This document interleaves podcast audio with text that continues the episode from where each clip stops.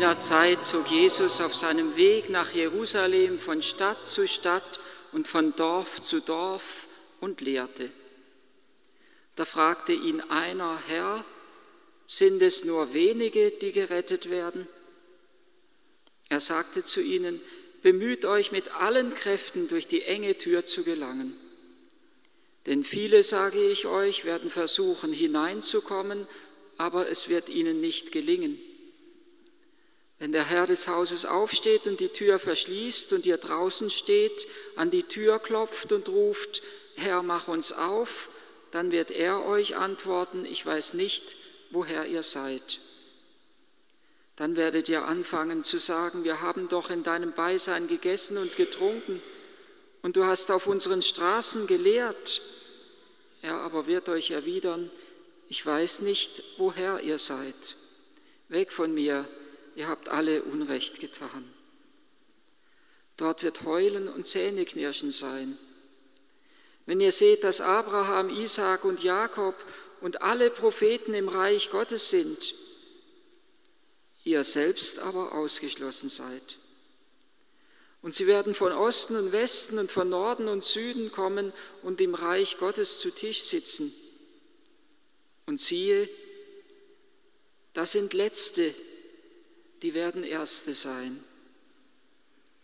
Und das sind Erste, die werden Letzte sein.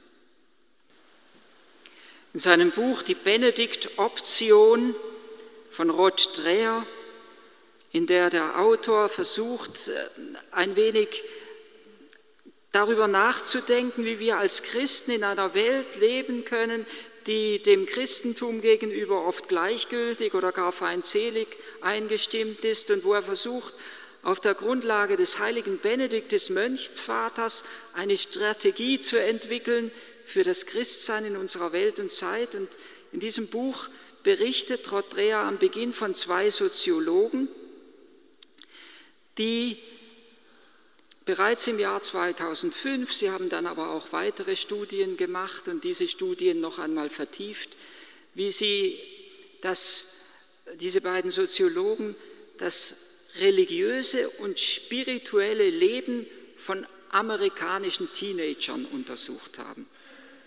Also was ist ihr Glaube, was ist ihre Religion, was ist ihre Orientierung? Und er findet so etwas Gemeinsames von vielen heraus. Viele von ihnen, sagt er, kommen durchaus einem, aus einem katholischen oder auch aus einem klassisch evangelischen Milieu. Und er entwickelt aus dem, wie sie ihren Glauben sehen, fünf Glaubenssätze, sozusagen das Glaubensbekenntnis dieser Jugendlichen. Bei uns wird es wahrscheinlich nicht viel anders aussehen. Sie glauben erstens an einen Gott. Sie glauben daran, dass es Gott gibt. Sie glauben daran, dass er die Welt erschaffen hat und ihre Ordnung im Dasein erhält. Sie glauben, dass es wichtig ist, dass wir Menschen gut miteinander umgehen. Sie glauben, dass es wichtig ist, dass wir glücklich sind in diesem Leben. Dass wir im Reinen sind mit uns selbst, im Einklang mit uns und mit Gott und mit den anderen. Der vierte Punkt ist, dass sie sagen, dass es im Grunde genommen für Gott nicht so wichtig ist, ob er in der Mitte unseres Lebens steht. Dass er es natürlich verkraften kann, wenn er nicht der Mittelpunkt unseres Lebens ist, dass es eigentlich für uns auch nur dann wichtig ist, dass wir an Gott denken, wenn wir ihn brauchen, um irgendwelche Probleme zu lösen.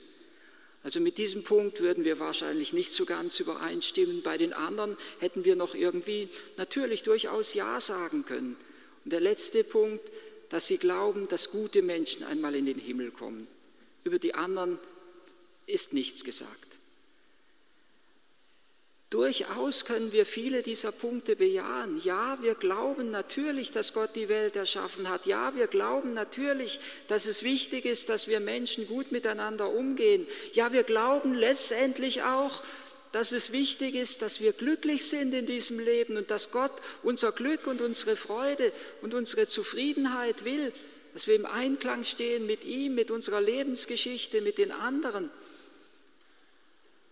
Und doch behaupten diese beiden Soziologen und Rottreer, dass das natürlich nicht das volle Christentum ist und sondern vielmehr, dass, dass unsere christlichen Kirchen in der Gefahr sind, diese Glaubenssätze zu übernehmen, dass sie geradezu unsere christlichen Kirchen unterhöhlen und an die Stelle unseres Christentums, unseren eigenen Christentums, diese Pseudoreligion setzen. Es ist die Religion, so sagen sie, in einer Kultur, die das Ich und den materiellen Wohlstand anbetet. Ja, wir glauben an Gott, wir glauben aber auch daran, dass es dass das, das große Glaubensbekenntnis ist, dass es uns gut gehen soll, dass wir natürlich auch die anderen nicht beeinträchtigen sollen, dass es auch ihnen möglichst gut geht. Und nun kommt so ein Evangelium, wie wir es eben gehört haben, dass Jesus sagt, müht euch mit allen Kräften durch die enge Tür zu gelangen. Wenn diese Religion jungen Menschen so gut gefällt, dann sind wir in der Gefahr, dann bin ich oft in der Gefahr, ebenso ein Christentum Leid zu predigen. Ein leichtes Christentum. Ein Christentum, wo jeder zur Fülle des Lebens gelangt, wo die Fülle des Lebens uns präsentiert wird und vor Augen gestellt wird, aber wo das Kreuz ausgeklammert wird. Wo die Buße, das Opfer, der Verzicht ausgeklammert wird. Wo es uns möglich sein soll, zur Fülle des Lebens zu gelangen ohne auf das Kreuz zu schauen. Und wir haben letzte Woche beispielsweise das, den Gedenktag der heiligen Rosa von Lima gefeiert. Die heilige Rosa von Lima war ein Mensch, ein unbedeutender Mensch, ein kleiner Mensch, der im Alltag versucht hat, dem gekreuzigten Christus nachzufolgen. Sie war ein Mensch, der freiwillig Buße auf sich genommen hat Verzicht auf sich genommen hat, Leiden auf sich genommen hat, um geradezu in diesem Leiden, das sie ertragen hat, ein Gegengewicht zu bilden zur Wohlstandsgesellschaft, zu den Menschen, die im Goldrausch lebten in Südamerika. Sie ist ja aus Peru gewesen. Sie hat versucht, ein Gegengewicht zu bilden, ein Gegengewicht in dem freiwilligen Ertragen von Leiden, indem sie gesagt hat, ja, ich möchte Christus dem Gekreuzigten in seinem Leiden nahe sein. Und indem sie geradezu dadurch durch ihr Leben gesagt hat, ich möchte, dass die sich verzehrende Liebe Christi durch mein Leben erneut gegenwärtig ist in dieser Welt. Es gibt Menschen, so hat es Papst Johannes Paul II. in seiner Verkündigungsbulle zum Jahr 2000 wunderbar geschrieben, die ein solches Übermaß an Liebe, an ertragenem Leid, an Reinheit und Wahrheit in dieser Welt hinterlassen, dass andere durch ihr Leben einbezogen werden, das andere einbezieht und das andere aus, aufrichtet. Also wir leben immer noch von diesen Menschen, die so ein Übermaß an Liebe und an ertragenem Leid in dieser Welt hineingetragen haben. Wir leben immer noch aus der Kraft ihrer Hingabe. Wir haben das Fest des heiligen Maximilian Kolbe gefeiert. Wir leben immer noch davon, dass einer sein Leben hingibt für andere. Wir leben letztendlich aus, der, aus dem Geheimnis des Kreuzes. Das Kreuz, sagt der heilige Paulus, darf nicht um seine Kraft gebracht werden. Ich habe mich beschlossen, so schreibt er den Korinthern, unter euch nichts anderes zu kennen als Jesus Christus, und zwar den Gekreuzigten. Ich bekomme von jungen Menschen oft gesagt, aber Gott will doch, dass es uns gut geht. Er will doch, dass ich Freude habe in meinem Beruf. Er will doch, dass ich das Leben genieße.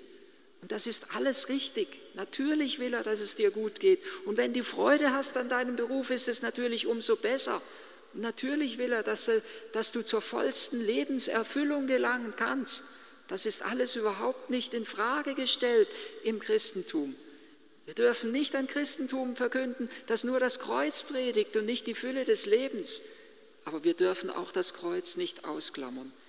Im Christentum geht es nicht darum, hauptsächlich ein gutes, freudiges Leben zu führen, es ein wenig deutlicher noch formuliert, der Spaßfaktor ist nicht das entscheidende Kriterium im Christentum, sondern das entscheidende Kriterium in unserem Christentum ist, dass durch mich etwas von der Liebe Christi in dieser Welt gegenwärtig ist.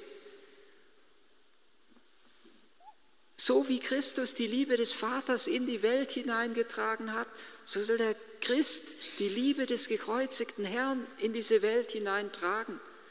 Und dadurch muss er, deshalb muss er bereit sein zu einer Liebe, in der er sich verzehrt, in der er sich hingibt, in der er alles gibt.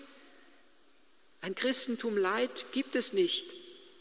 Es geht nicht im Christentum darum, ein möglichst bequemes Leben zu führen, sondern es geht im Christentum darum, Christus möglichst ähnlich zu werden. Auch in der Entäußerung, auch in der Hingabe, auch in dieser sich verzehrenden Liebe für die Menschen. Eine Pseudoreligion, die uns da vor Augen gestellt wird in diesen fünf Glaubenssätzen, die die Soziologen so zusammengefasst haben, die würden wir auch im heutigen Evangelium finden, da wo es heißt, aber wir sind doch mit dir, wir haben doch mit dir zusammen gegessen und getrunken. Und du hast auf unseren Straßen gelehrt, wir haben doch irgendwie an dich geglaubt. Wir haben doch unsere tägliche Meditationszeit eingehalten, in der wir versucht haben, wieder ins Gleichgewicht zu kommen, in die Waage mit dir und mit unserem Leben und mit unserer Lebensgeschichte. Und Jesus sagt das strenge Wort, ich weiß nicht, woher ihr seid. Oder an anderer Stelle sagt er ja, ich kenne euch nicht.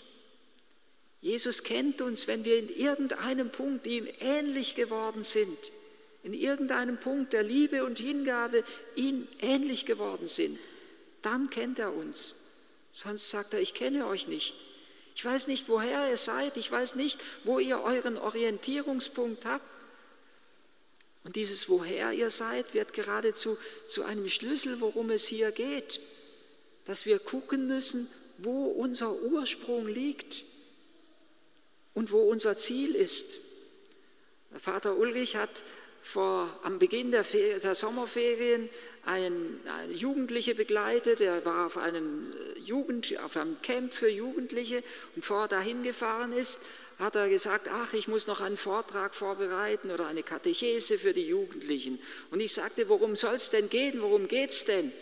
Und er sagte, um das Thema Identität. Und ich habe mich zunächst etwas erstaunt und gesagt, was ist, wie kommst du denn auf dieses Thema? Ja, ich weiß auch noch nicht so, was ich sagen soll, aber es war mir vorgegeben. Ja, wie kommen die auf das Thema Identität, um Jugendliche zu begleiten? Ich von meinem Christentum her, urkatholisch gedacht, würde sagen, er soll eine Katechese über die Beichte halten oder über die Eucharistie oder über die Heiligen oder über die Gebote. Nein, über Identität. Und er sagte, aber irgendwie geht es den Jugendlichen doch darum. Und ich habe ein paar Tage darüber nachgedacht und ich muss ganz ehrlich sagen, genau darum geht es jungen Menschen dass sie nämlich nach einer Identität suchen. Neulich hat jemand erzählt von einem jungen Mann, dessen Mutter hatte fünf verschiedene Ehemänner. Und der eigene leibliche Vater hat ihn nicht anerkannt als sein Vater, als seinen Sohn. Ja, dass dieser Mensch auf der Suche nach einer Identität ist, nach einem Menschen, ein Mann, ein junger Mann, nach, einer, nach seiner männlichen Identität sucht. Wenn der eigene Vater ihn ablehnt und die Mutter fünf verschiedene Väter hat, das ist doch völlig klar. Da geht es ihm darum, eine Identität zu finden. Und unsere Frage als Christen ist doch, wo wir unsere Identität haben, ob wir sie in Christus entdecken, weil wir wissen, dass das Kreuz jene Quelle ist, die allein alle Bosheit dieser Welt besiegt hat und weil wir wissen, dass wir nur, wenn wir dem Gekreuzigten nahe sind, etwas von der sich verzehrenden Liebe Gottes in diese Welt hineintragen können. Ich weiß nicht, woher wir seid, woher ihr seid. Wissen wir, wo unsere Heimat ist, wo die Quelle des Lebens, der Liebe und der Heiligkeit entspringt. Und kehren wir immer wieder zurück an den Altar, an den Fuß des Kreuzes dass wir unsere Identität in Christus finden und so das Geheimnis Christi in dieser Welt verkünden können.